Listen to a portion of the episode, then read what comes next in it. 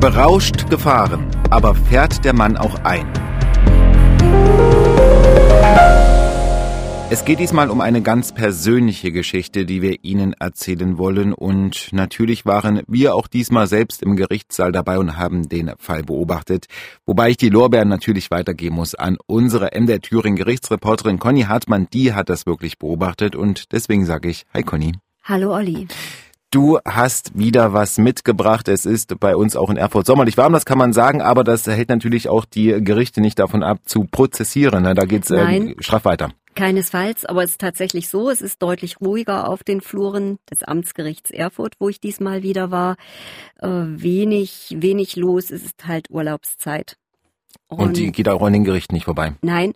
Und ich hatte mir diverse Sachen ausgeguckt, weil wie wir ja in einem unserer letzten Podcasts schon erzählt haben, es fällt viel aus. Und ich hatte aber das große Glück, dass von den drei Sachen, die ich mir ausgeguckt hatte, tatsächlich eine stattgefunden hat. Ich würde sagen, wir steigen einfach äh, ein, weil du hast mir gerade schon das Alter des Mannes verraten, der da vor Gericht steht. 32, da muss ich ein bisschen schlucken, das ist ja mein Alter. Und der hat eine Menge auf den Kerbholz, auch darüber wollen wir später sprechen. Erzähl, worum geht's uns heute? Es geht äh, in dieser Verhandlung, über die wir jetzt gleich ein bisschen uns austauschen, erzählen werden, geht es um Fahren ohne Fahrerlaubnis, um eine Trunkenheitsfahrt, eine ganz besondere Trunkenheitsfahrt, um Verstoß gegen das Pflichtversicherungsgesetz und um Diebstahl. Hab ich was vergessen? Ja, ich habe was vergessen. Ich habe Urkundenfälschung vergessen. Darum geht's auch. Also wieder das Typische, dass mehrere Vergehen dann zu einer Sache zusammengefasst werden. Die Staatsanwältin das wahrscheinlich dann auch äh, vorliest. Der, der Staatsanwalt. der Staatsanwalt das der dann vorliest. Mhm. Ja, aber nicht ein paar Sachen in einem Verfahren, äh, sondern es tatsächlich, es geht nur um zwei Taten. Aber dabei hat der Angeklagte gleich mehrere Straftatbestände verwirkt. Okay, bevor es jetzt hier zu kompliziert wird, worum geht's, Conny? Es geht darum, äh, dass äh, dieser Angeklagte der ganz pünktlich da war, zweimal mit einem Auto, das ihm gehörte, aber Nummernschildern, die er vorher geklaut hatte, gefahren ist. Und äh, das Auto war nicht versichert, die Nummernschilder gehörten nicht dran, er hatte keinen Führerschein und in beiden Fällen hat eine Blutprobe ergeben, dass er Amphetamine mit Amphetamine genommen hatte. Das heißt juristisch Trunkenheitsfahrt. Ich habe gesagt, eine besondere Trunkenheitsfahrt. Und es ist, er war in beiden Fällen, war die Blutprobe sozusagen drogenpositiv. Aber nur in einem Fall war es eine Trunkenheitsfahrt, weil da hat er Ausfallerscheinungen gehabt. Da hat er Vollgas gegeben, um irgendwie um die Ecke zu fahren. Da ist er aufgefallen. Bei der anderen Fahrt war es eine Routinekontrolle.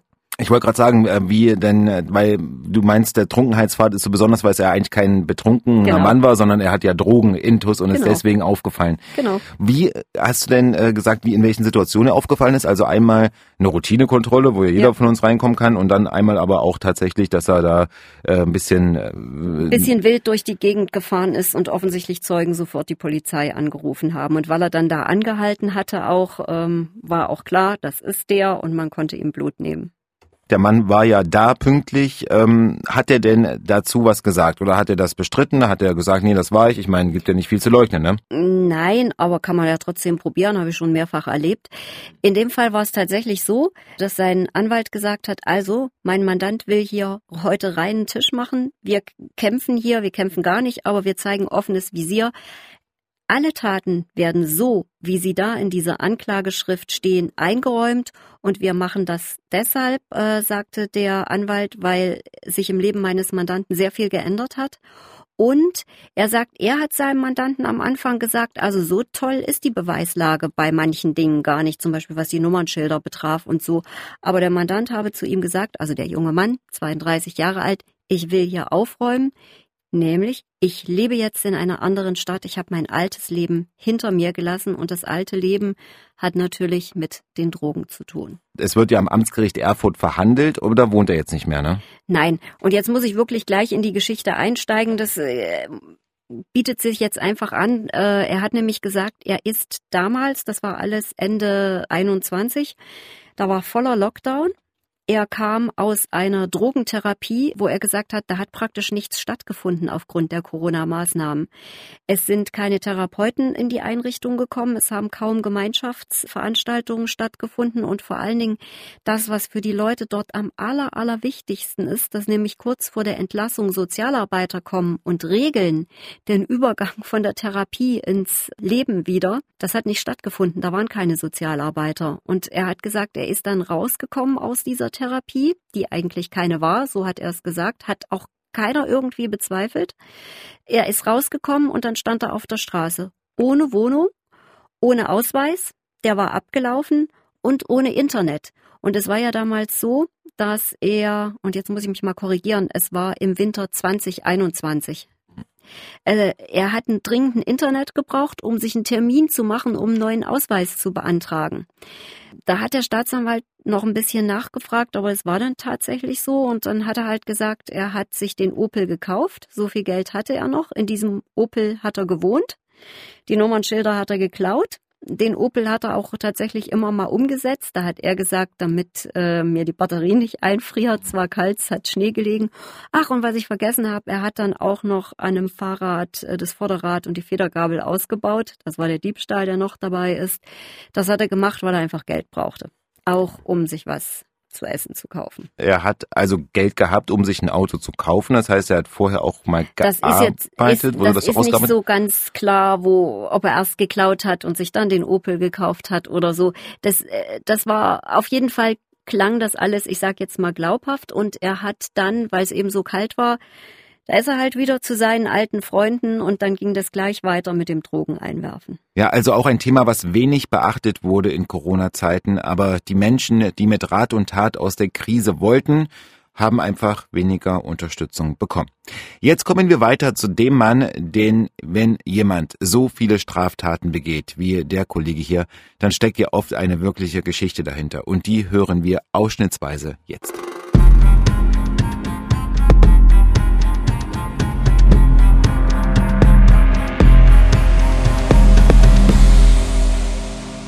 Er war 16, er ist in einer Familie aufgewachsen, wo nicht viel Geld da war. Die Eltern haben immer viel gearbeitet. Er musste viel auf die Geschwister aufpassen und dann hat er was ganz Beachtliches gesagt, fand ich zumindest. Er hat es geschafft, Mitglied der Nationalmannschaft einer sehr, sehr seltenen Sportart zu werden, einer Teamsportart. Ich will die jetzt wirklich nicht nennen. Und trotzdem hat er es nicht geschafft. Trotzdem ist er in diese Drogennummer reingerutscht und ähm, das haben wir ja auch schon mehrfach erzählt. Dann kommt man halt in die Kreise, die sich Geld für ihre Drogen mit kriminellen Geschäften oder mit Einbrüchen, Diebstählen beschaffen. Da ist er auch reingerutscht. Und dann gab's halt diese Spirale zwischen Drogen nehmen, Geld für Drogen brauchen, Straftaten, Gefängnis, auch schon Therapien, wieder draußen, wieder rückfällig, Straftaten, Gefängnis. Und das ähm, zog sich halt über Jahre hin und deshalb hat der Staatsanwalt gesagt, naja, was ist denn jetzt anders an ihrem Leben? Warum soll es denn jetzt auf einmal plötzlich anders werden? Conny, wenn ich jetzt so lese, die ganzen Delikte, die Ihnen vorgeworfen werden, das sind ja eher kleinere Sachen, die jetzt verhandelt ja. werden, aber im Zusammenhang mit dem ganzen Strafregister, da kann man ja nicht sagen, dass das hier um Kleinigkeiten geht, sondern es geht darum, dass der Mann, Mann ins Gefängnis kommt oder nicht. Ne? So kann man das sagen. Also eigentlich müsste man sagen, bei der Vorverurteilung, bei dieser Uneinsichtigkeit kann er eigentlich nur noch ins Gefängnis kommen. Mhm. Und warum es für ihn so eminent wichtig war, nicht ins Gefängnis zu kommen und warum er darum gekämpft hat und warum die Aussichten, naja, 50-50 waren, sage ich mal, das äh, zeigt sich jetzt gleich, nämlich nachdem er berichtet hat, was passiert ist, nachdem er zur Drogenberatung gegangen ist. Also eigentlich muss der Mann aufgrund seiner vielen, vielen, vielen Vorstrafen ins Gefängnis. Jetzt hofft er nochmal durch seinen Lebenswandel gerade so von der Schippe zu springen, um es mal so zu sagen. Und zum Lebenswandel gehört auch die Abkehr der Drogen. Was er dazu gesagt hat, das hören wir jetzt etwas genauer. Nachdem er die jetzt verhandelten die Dinge, über die wir gerade sprechen. Mhm. Nachdem er das begangen hat, dann ist er äh, zur Drogenberatung gegangen. Und seitdem ist Ruhe. Und das ist jetzt mehr als ein Jahr her. Die Drogenberatung hat ihm nochmal einen Therapieplatz besorgt. Und diesmal hat er es geschafft. Er ist nochmal sechs Monate in die Therapie gegangen und ist im äh, weiß jetzt gar nicht mehr, wann er entlassen wurde, jedenfalls schon vor vielen Monaten. Und seitdem hat er nichts mehr angerührt, hat er gesagt. Und er hat deshalb, unter anderem auch deshalb nicht mehr, nichts mehr angerührt, weil er nach der Entlassung aus der Therapie in einen ganz anderen Landstrich Deutschlands gezogen ist. Einfach so, völlig woanders hingegangen, weil er weg wollte von diesem Umfeld hier. Das habe ich ja wirklich schon oft gehört, ähm, ja. dass das für viele die einzige Möglichkeit ist und dass das auch sehr oft hilft. Und in dem Fall war es auch so, er hat dann vorgelegt einen Arbeitsvertrag. Er hat in einer großen Bude angefangen als Leiharbeiter, eine große Automarke arbeitet dort und die haben ihn sofort übernommen. Er ist also jetzt direkt bei dieser äh, Automobilfirma angestellt und er ist seit sechs Wochen Vater einer Tochter. Ich wollte nämlich noch zwei Sachen sagen, weil erstens, äh, das ist äh, so ein Arbeitsvertrag ist ja schön und gut, muss man dann auch Drogennachweise liefern, dass man äh, clean ist eigentlich? Weil du meinst so einer Firma? Und auch jetzt vor Gericht? Äh, du musst doch deinem Arbeitgeber nicht preisgeben, dass du Drogen nehmen musst. Aber dem Gericht? Nö. Wenn hm. das nicht angeordnet ist, musst du das nicht. Manche hm. machen das freiwillig, dass die immer wieder Haarproben oder Urinproben testen lassen oder abgeben oder so. Aber das war in dem Fall war das nicht so.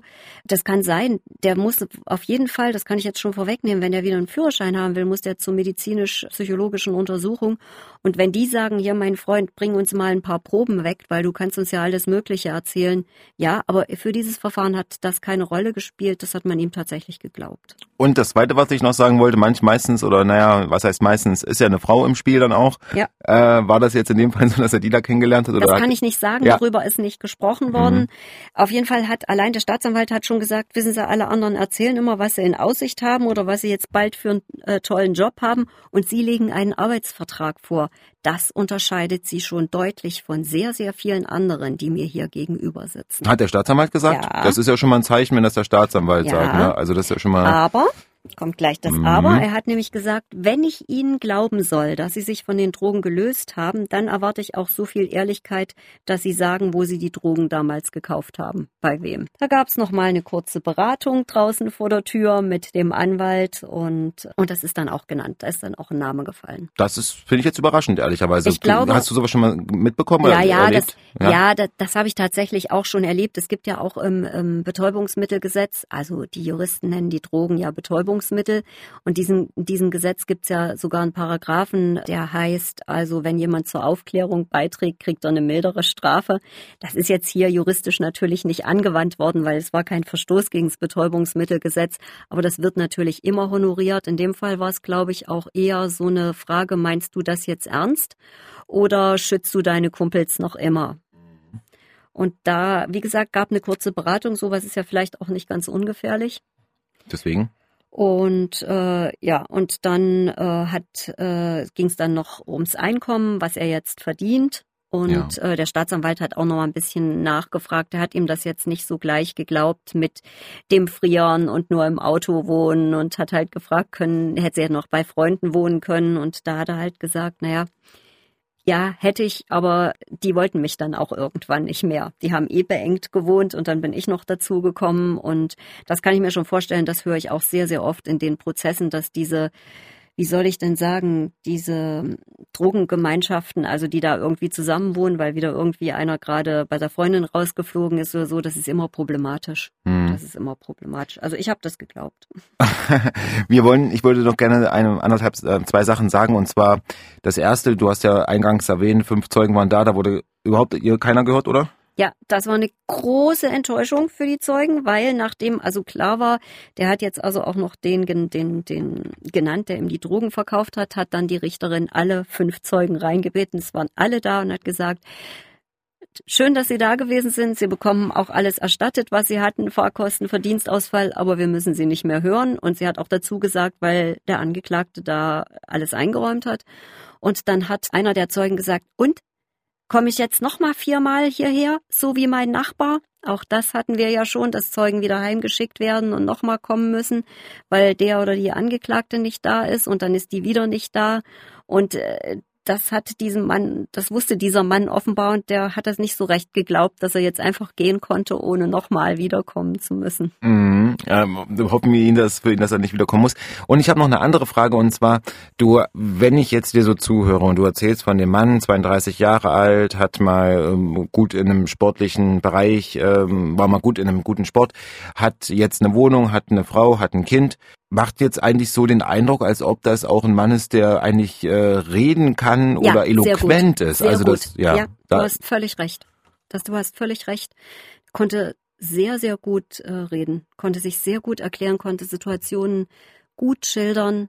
Und äh, also für mich wirkte er wirklich ähm, überzeugend. Authentisch heißt das heute, glaube ich. Und dann, äh, weil ich wollte nochmal darauf hinaus, ob das es ja dann irgendwie damit aufeinander trifft mit so einem krassen Drogenproblem, mit einem 100 100 Straftaten und ja, so weiter und so fort. Und jetzt wirst du wieder sagen, hm. Das habe ich schon so oft erlebt, vor allen Dingen bei jungen Frauen. Die haben Abitur, die haben, äh, wie, wie heißt denn das, ein geregeltes Elternhaus, also nach außen hin ein tolles Elternhaus.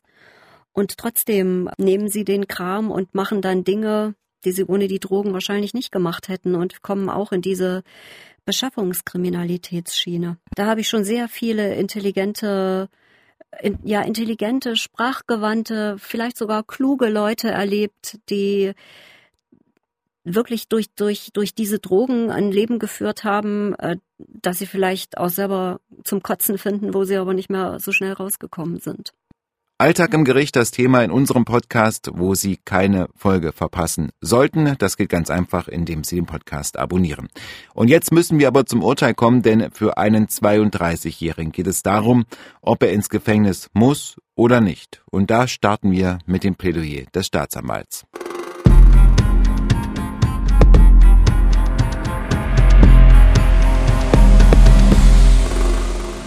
Er hat es noch ein bisschen spannend gemacht. Er hat also gesagt, also Geldstrafe kommt überhaupt nicht mehr in Betracht, Freiheitsstrafe ganz selbstverständlich bei ihrem Vorleben. Ach so, ich muss noch sagen, das Strafregister durfte auszugsweise verlesen werden. Nur die letzten vier von 17 Punkten sind verlesen worden. Das hat schon eine Weile gedauert, weil pro Urteil so viel zu verlesen war. Und dann hat der Staatsanwalt gesagt, also angesichts dieser Vorverurteilung ist das eigentlich, spricht alles dagegen, dass wir diese Strafe, die ich jetzt gleich beantragen werde, nochmal zur Bewährung aussetzen können. Dann hat er erst gesagt, dass er ein Jahr und sechs Monate beantragt und dann nochmal gesagt, es ist eigentlich spricht alles dagegen, was in der Vergangenheit gewesen ist. Aber wie Sie jetzt auftreten, das spricht wiederum für Sie. Einmal, dass Sie ehrlich geantwortet haben auf meine Frage nach Ihrem Drogenlieferanten und dass Sie ganz offensichtlich auch wirklich es ernst meinen mit einem anderen Leben weg von dieser kriminellen Schiene, allein durch den Weggang eben in ein anderes Bundesland und da komplett neu angefangen haben. Und Staatsanwalt hat auch gesagt, und sie machen auch den Eindruck, dass man ihnen das glauben kann, dass da tatsächlich was passiert ist in ihrem Leben. Und er hat dann beantragt, diese ein Jahr und sechs Monate, also 18 Monate Freiheitsstrafe von 18 Monaten zur Bewährung auszusetzen. Aber es soll ja auch noch ein bisschen wehtun und hat gesagt, 1200 Euro zugunsten der Staatskasse soll er zahlen und zwar in monatlichen Raten von 200 Euro damit es auch leistbar ist. Der Verteidiger hat dann, also eigentlich weniger als eine Minute plädiert und hat gesagt, ah, es ist alles so richtig, wie das der Staatsanwalt gesagt hat. Ich schließe mich dem an. Und dann gab es wieder so eine Kleinigkeit. Es ging nämlich um den Werteinzug für das Vorderrad, das geklaute Fahrradvorderrad und die Federgabel. Ja. Und da wurde erst nochmal, der Zeuge war ja weg, da ging es um einen Wert von 1800 Euro, die irgendwann mal angegeben worden waren. Dann hat jemand gesagt, naja, also wenn wir uns die Fotos so angucken, dass das beides 1800 Euro wert ist. Dann kam noch dazu, es war ein Leasingfahrrad äh, des Arbeitgebers. Und dann hat die Richterin, bevor sie verkündet hat, gesagt, sorry, wir müssen nochmal in die Beweisaufnahme eintreten, weil ich habe das jetzt erst gesehen, dass das Fahrrad gar nicht dem Zeugen gehört, sondern ein Leasingfahrrad des Arbeitgebers ist. Wir müssen den Einzug des Geldes ja zugunsten von irgendjemandem und dann gab es noch mal eine ganz große juristische Diskussion. Das war aber natürlich eine Diskussion, die war schon wichtig für den Angeklagten, nämlich wie viel Geld muss er zusätzlich zahlen. Aber die Juristen haben dann wirklich diskutiert, wie machen wir das in dem Fall, wenn wir nicht wissen, wem gehört das? Das ist ja rein zivilrechtlich eigentlich. Ja. Und dann hm. muss man, wenn man wieder in die Beweisaufnahme eintritt, muss nochmal plädiert werden, nochmal letztes Wort. Aber dann sagt natürlich der Staatsanwalt, ich beziehe mich auf mein Plädoyer. Der Verteidiger hat gesagt, ich auch. Und der Angeklagte hat beim letzten Wort gesagt, ja, ich auch. Hm. Das habe ich schon erlebt, dass Urteile aufgehoben worden sind, weil wir sind nochmal in die, Be also wir, das Gericht ist nochmal in die Beweisaufnahme eingetreten. Beide haben plädiert. Und damals war es ein Richter, der hat vergessen zu sagen, und Sie haben jetzt nochmal das letzte Wort. Also weil es ein landgerichtliches Verfahren war, ist es zum BGH gegangen und der hat tatsächlich gesagt, wird aufgehoben, weil dem Angeklagten nicht nochmal das letzte Wort erteilt worden ist. Wow. Habe ich schon erlebt. Also das sind eben auch diese juristischen Regeln, ja, an die sich jeder die halten Formalien, muss. Die hm. müssen stimmen. Und in dem Fall, also das ging alles ratzfatz und dann hat die Richterin verkündet, ich mache es ganz schnell. Sie hat ein Jahr und sechs Monate zur Bewährung äh, hat, hat die Strafe zur Bewährung ausgesetzt. Sie hat kein Geld eingezogen als Wertersatz für die geklauten Fahrradsachen. Das muss man auch nicht. Und sie hat äh, die 1200 Euro, die soll der Angeklagte zahlen, aber er zahlt sie an die Suchthilfe. Also sozusagen an die, die ihm geholfen haben, habe ich mir jetzt so gedacht. Ja. Die äh, Richterin hat auch gar keine großen Worte mehr gemacht, sondern sie hat gesagt, es ist alles, wirklich alles schon gesagt worden und wollte dann ansetzen, den Angeklagten zu belehren, dass er gegen dieses Urteil Berufung einlegen kann. Da hat der Verteidiger gesagt, Moment, hat seinem äh, Mandanten auf die Schulter geklopft, dann haben beide genickt, dann hat der Verteidiger gesagt, wir nehmen das Urteil an. Der Staatsanwalt hat gesagt, wir nehmen das Urteil an. Ich habe sowas ewig nicht erlebt. Alle da, in überschaubarer Zeit der Prozess zu Ende mit mehreren Straftaten mhm. ja und auch noch rechtskräftig. Das war mir, also nicht nur mein Glückstag, es war vor allen Dingen der Glückstag des Angeklagten, aber meiner irgendwie auch.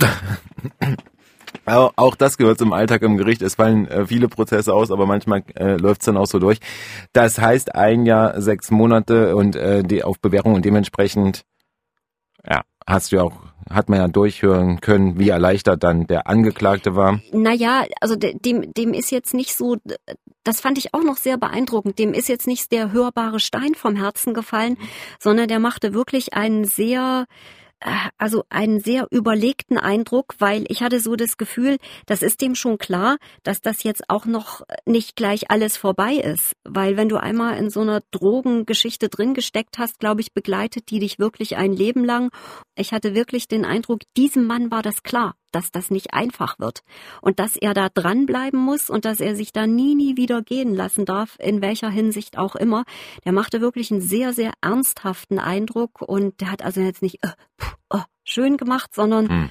ja, eine gewisse Erleichterung war zu spüren, aber man hatte eben auch den Eindruck, der weiß, das wird nicht einfach, das durchzuhalten.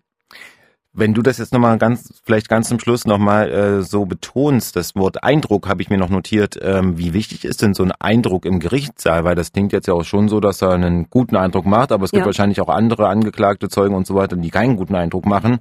Äh, macht das dann wirklich Eindruck oder spielt das am Ende keine Rolle? Ah, das macht, das spielt natürlich eine ganz große Rolle und Richter können, glaube ich, auch sehr, sehr gut differenzieren zwischen Menschen, die ihnen was vorspielen und Menschen, die sich aus Sicht eines Zuschauers komplett dusselig benehmen vor Gericht, weil sie es einfach nicht anders können. Und das können Richter sehr, sehr gut einschätzen. Und Eindruck machen hat ja eher so ein bisschen so einen negativen Touch. Aber äh, natürlich macht das, macht das einen Eindruck. Also ich habe schon so viele äh, Junkies, sorry, gehört, die gesagt haben, ach, ich höre jetzt auf, das ist alles überhaupt gar kein Problem. Das glaubt natürlich kein Mensch. Aber es ist möglicherweise halt auch Zeichen dieser Sucht und Abhängigkeit, dass man das gar nicht mehr wahrnimmt, wie schwierig das ist. Und ich fand diesen Fall fand ich wirklich extrem beeindruckend. Das habe ich nicht so oft, äh, wenn jemand auch so selbstreflektierend ist. Dann kann man nur hoffen, dass äh, neuer Wohnort, neuer Job, Freundin, Kind, das dafür sorgen, dass man ein, dass er, der Mann ein geregeltes äh, Umfeld hat. Und ja, wir werden ihn wahrscheinlich sowieso nicht mehr sehen, wenn er jetzt in, anderen, Nein. in einer anderen Region ist. Ja, dann Conny, ich merke, du hast äh, dann auch äh, Freude gehabt, dann quasi, dass der Fall verhandelt und auch abgeschlossen wurde. Jo.